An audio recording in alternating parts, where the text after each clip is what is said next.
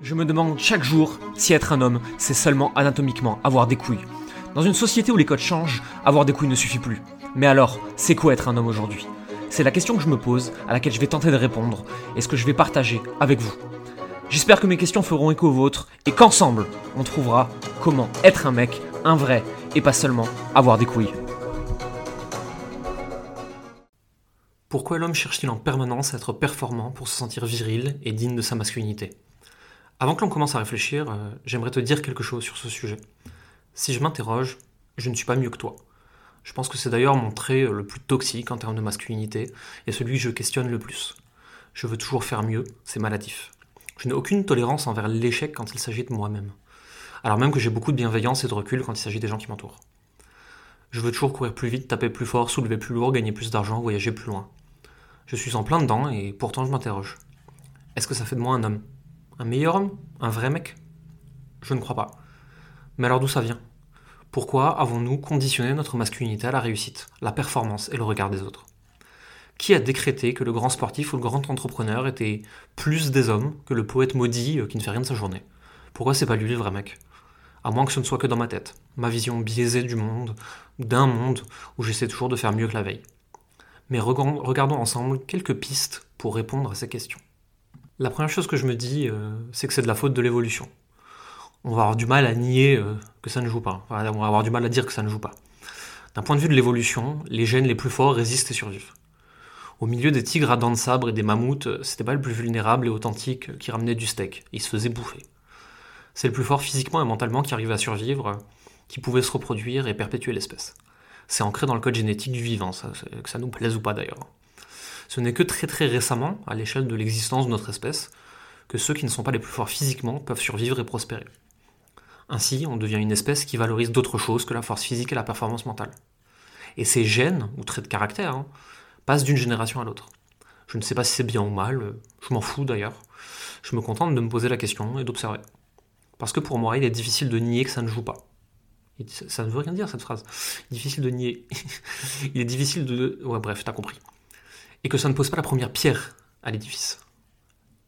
Là où j'ai grandi, et pourtant euh, c'est juste une petite ville française, hein, ce n'est pas le plus doux, authentique, vulnérable et conscient qui avait la vie la plus simple, bien au contraire. J'aurais sûrement passé euh, une adolescence bien différente si j'avais été un grand costaud ou le meilleur au foot, cliché oblige. Ça m'aurait aussi forgé à être quelqu'un d'autre. Quelqu'un qui ne ferait sûrement pas ce podcast aujourd'hui. Mais il n'empêche. Dès mon plus jeune âge, j'ai observé qu'il y avait des clichés arbitraires autour de la performance, qui allait me rendre la vie plus ou moins facile. Ensuite, euh, c'est un raisonnement empirique. Si je ne suis pas costaud et que je colle pas au cliché, ma vie sera euh, moins simple. Point. Si je suis plus costaud et que je colle au cliché, ma vie sera plus simple. Point. Si je suis un être sensible émotionnel, euh, on va me jeter dans une poubelle. Factuel. Là encore, l'évolution nous baise un peu la gueule, hein, mais juste à une échelle de temps plus courte et plus simple à comprendre. Les plus forts et performants dominent la société. C'est pas terrible, mais c'est comme ça. Donc ceux qui ne le sont pas sont relégués au second plan. Donc soit ils développent la performance des plus forts et ils montent, soit ils ne la développent pas et restent des marginaux qui ne perpétuent pas l'espèce. C'est super cliché, je sais. C'est voulu, c'est pour qu'on comprenne. Ce que je veux observer ici, c'est que ceux qui ne collent pas à la norme, en se cachant dans un trou, ne peuvent pas contribuer à faire changer la norme, aussi toxique que, que soit cette putain de norme. Alors la norme évolutionnaire autour de la masculinité toxique reste dominante, et rien ne change. C'était euh, la minute je me prends pour Darwin euh, et j'analyse la société. Et pourtant, il y a de plus en plus de personnes qui prennent la parole pour changer les choses, euh, à leur échelle du moins. Et est-ce que les réseaux sociaux sont-ils le remède ou le poison? J'ai observé deux choses sur les réseaux sociaux. Les personnes qui sont vulnérables, authentiques, honnêtes, et qui ressemblent à des humains comme moi. Les personnes toujours parfaites, toujours à la plage, qui ont toujours des abdos saillants, toujours plus de trucs qui brillent euh, et dont la vie ne sort jamais de la perfection et qui me culpabilisent de ne pas en faire autant. Mais qui crie, le plus fort des deux? C'est une question. Alors les réseaux sociaux, euh, dans ce culte de la performance masculine, remède ou poison? Je voudrais te partager un texte que j'ai envoyé à mes clients en coaching il y a quelques jours. Oui, euh, je t'ai déjà dit, je suis business coach et consultant dans une autre vie, celle en dehors du podcast. Je leur parlais de santé mentale. J'ai senti que je devais le faire. Je te lis ce texte puisqu'il sera euh, d'ailleurs le sujet d'un prochain épisode. Début de citation. Stress, angoisse, anxiété. Vous êtes de plus en plus nombreux à vivre ça en ce moment, alors j'aimerais qu'on en parle un peu. Avant tout, vous n'êtes pas anormaux. C'est légitime de ressentir ça, euh, surtout en ce moment. Vous avez le droit d'aller mal. La première chose importante est de le reconnaître et de comprendre que ça ne fait pas de vous un extraterrestre, même si euh, vous avez l'habitude d'aller toujours bien. La deuxième chose, c'est que la période actuelle est terrible pour notre santé mentale. Pas la peine de le nier. On n'a plus de vie sociale, on est concentré à 100% sur le rythme vie du virus, du monde et sur notre boulot. Si en plus vous vous lancez, rajoutez la pression financière. Moi aussi, j'en chie. Vous n'êtes pas seul là-dedans. Moi aussi, j'ai dû prendre quelques jours seul, revoir en profondeur où j'en étais dans ma vie et changer beaucoup de choses. Mais c'est bien, la période nous aide pour ça. Les choses arrivent pour moi, pas à moi. Moi, par exemple, ça m'oblige à faire face à des choses que je n'aurais pas regardées avant des mois, puisqu'on faisait 100% de croissance par mois depuis des plombes. Pas le temps de réfléchir à ce rythme. Moi aussi, j'ai subi des choses. La perte de sens, le fait d'avoir moins envie, d'être moins serein pour l'avenir, alors même que je suis dans des entreprises florissantes et que de ce côté-là, tout va très très bien. Bref, tout ça pour dire, vous n'êtes pas seul. J'étais moi-même un pied dans la dépression et l'autre pied dans un trouble anxieux généralisé euh, il y a encore une quinzaine de jours. J'ai tiré la sonnette d'alarme et j'ai pris des mesures pour ma santé mentale. Et surtout ne pas détruire ce que j'avais construit. Business, proches, amis. Quand votre santé mentale vacille, euh, on fait des bêtises. Levez le pied sur le boulot. Vous le savez, en, plus, en faire plus ne vous amènera pas plus d'argent. Arrêtez de courir dans la roue, posez-vous d'autres questions. Si je devais ne faire qu'une chose aujourd'hui qui me rapporte de l'argent et m'inspire, ce serait quoi? Mais surtout, prenez soin de vous. Moi, c'était changer mon rythme de sommeil, euh, trouver des plantes qui me calment, couper les écrans le soir, moins regarder les news, méditer, acheter une lampe de lumino, euh, faire moins de sport, m'accorder du temps, lire, profiter de la vie. Vous en avez besoin. Ne culpabilisez pas. C'est normal de ressentir ça en ce moment. 100% des gens que je croise l'ont vécu. Même les stars que vous suivez sur les réseaux et qui disent que tout va bien. C'est juste que leur down a l'air plus sexy que le vôtre parce qu'ils sont dans une villa. Leur santé mentale n'en est pas meilleure pour autant. Amour, gratitude, inspiration et enthousiasme. Cultivez ces quatre choses-là et tout ira bien. Et surtout, n'hésitez pas à parler de ça dans le groupe, on travaille ça tous ensemble. Fin de citation. Et ce qui m'a le plus marqué après ce post, c'est que l'un de mes clients m'a dit que j'étais le seul de ses mentors à avoir été capable d'autant d'authenticité et de vulnérabilité. Cela veut dire deux choses. Moi, aussi, à mon échelle, je perpétue ce truc de l'homme performant à toute épreuve. Et, cette fois, j'ai réussi à mon petit niveau à casser le cercle vicieux. Mais alors comment j'ai fait Et comment on peut tous en faire autant, euh, bien plus systématiquement? Parce que hein, je l'ai fait une fois, mais j'ai encore du boulot toutes les autres fois, euh, niveau vulnérabilité d'entrepreneur. Alors je voudrais te proposer quelques pistes qui peuvent aider. La première, c'est de se poser en observateur de soi-même. C'est un peu le grand principe derrière le bouddhisme, la méditation et beaucoup de formes de spiritualité. Ce que je suis, ce n'est ni mon corps, ni mon esprit, ni mes émotions. Ce que je suis, c'est un observateur silencieux de moi-même. Alors je choisis de me servir de ça. Quand je tombe trop dans cette logique qui lie le masculin à la performance et que je n'arrive pas à prendre du recul, je m'observe. Ok, là je me sens nul, mauvais, euh, et pas un homme parce que je suis pas assez fort, performant dans ce truc-là. Pourquoi je ressens ça? D'où ça me vient? La plupart du temps, nos patterns, nos comportements viennent de l'enfance, un peu de l'adolescence aussi. Ça veut dire qu'à un moment de ma vie, j'ai vu, entendu, vécu quelque chose et je l'ai assimilé en me créant une petite histoire. Et cette petite histoire disait euh, les vrais mecs sont performants. D'où est-ce que ça me vient?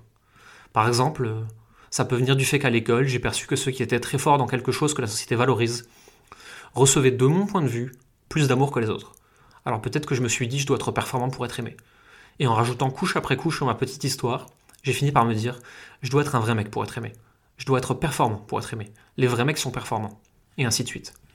Ce n'est qu'en observant la petite histoire de départ, puis son point d'origine, puis ce que j'ai pensé et ressenti, que je suis capable de détricoter le bordel et sortir de ce schéma. En tout cas, moi, c'est comme ça que je fais. Si tu as d'autres solutions qui marchent pour toi, c'est génial aussi. La bonne façon de faire est celle qui marche pour toi. Deuxième piste, euh, c'est faire évoluer son entourage, les personnes qui nous influencent et celles que l'on admire. On a tous déjà entendu ça quelque part. Nous sommes la moyenne des gens qui nous entourent. Alors qui nous entourent, euh, pas tout à fait.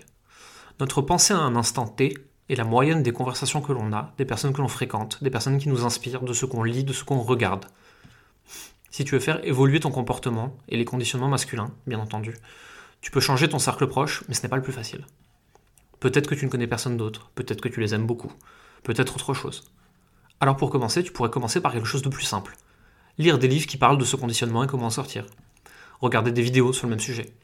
Écouter ce podcast soigneusement éviter les contenus web euh, des personnes qui sont en plein dedans, dans ce conditionnement toxique du masculin performant. Tu peux aussi t'imprégner euh, un peu plus du féminin euh, qu'il te manque en toi. Tu peux en fait petit à petit déconditionner ta façon de penser et aller vers quelque chose qui t'apportera plus de paix et de sérénité. Enfin, la troisième chose que je te recommande, qui moi me fait du bien, c'est se pardonner. Je sais, c'est tout con, dit comme ça. Pourtant, c'est fondamental. Plein de fois, Tu vas juste te planter, échouer, être nul, ne pas réussir.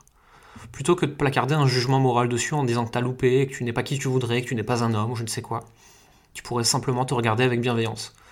Comme tu le ferais avec un petit frère, avec le toi enfant, avec tes enfants si t'en as. Te regarder avec amour et bienveillance, c'est simplement dire euh, ce n'est pas grave, je n'ai juste pas réussi cette fois. Mais j'ai la chance de pouvoir faire mieux demain.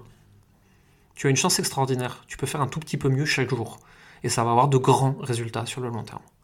Ce n'est pas en faisant la révolution en 24 heures que tu fais des choses bien dans ta vie. C'est en créant de toutes petites habitudes saines et durables qui te suivront pendant 10, 20 ou 50 ans. Nous avons tous tendance à surestimer ce que nous pourrons faire en un an, mais nous avons tous tendance à sous-estimer ce que nous sommes capables de faire en 10 ans. Si je devais conclure, je dirais que c'est pas facile de changer un conditionnement millénaire. D'abord l'évolution, puis la société, l'école, les films, les copains, les livres. Tout nous pousse à croire que si nous ne sommes pas performants, nous ne sommes pas ou plus des hommes. Parce qu'on peut radicalement. Et penser qu'on peut radicalement changer ça en deux jours, euh, c'est illusoire. Mais croire que l'on ne pourra jamais le changer est bien trop pessimiste. Les choses se font petit à petit, avec des petites habitudes saines, quand tout le monde y met du sien. Commence par toi, un petit pas à la fois. Et si je te dis ça, euh, je me le dis surtout à moi. Moi aussi j'en ai besoin. Moi aussi j'ai besoin de lâcher prise et de ne pas essayer d'être performant et parfait. Simplement euh, parce que c'est fatigant à la longue. Oui, ça fait du mal au monde, aux hommes, à la société, mais en vrai, ça me fait surtout du mal à moi, puis aux gens que j'aime. On essaie aussi pour eux d'être un peu meilleur chaque jour. Meilleur ne veut pas dire performant. Ça veut simplement dire un peu plus la personne que j'ai envie de devenir plus tard, mais en étant fier de moi dès aujourd'hui. Parce qu'à force de forcer, forcer, forcer, c'est la santé mentale qui en prend un grand coup. Et ça, les vrais mecs n'en parlent pas, malheureusement. Et ils attendent que ce soit trop tard. Ça, du coup, ce sera le sujet du prochain épisode. À bientôt. Vous venez d'écouter Garçon, un podcast qui se demande si être un homme, c'est seulement avoir des couilles. Si vous avez aimé ce podcast et que vous souhaitez le soutenir, vous pouvez faire deux choses. Allez sur iTunes et laisser 5 étoiles ainsi qu'un commentaire positif ou constructif. Cela nous aide à nous faire connaître et ainsi vous proposer des sujets encore plus poussés. Vous pouvez également rejoindre Entre Mecs, la newsletter hebdomadaire dans laquelle vous découvrirez mes réflexions et lectures, mais aussi ce que moi je fais au quotidien pour essayer d'être un homme plus accompli, tous les jours un peu plus.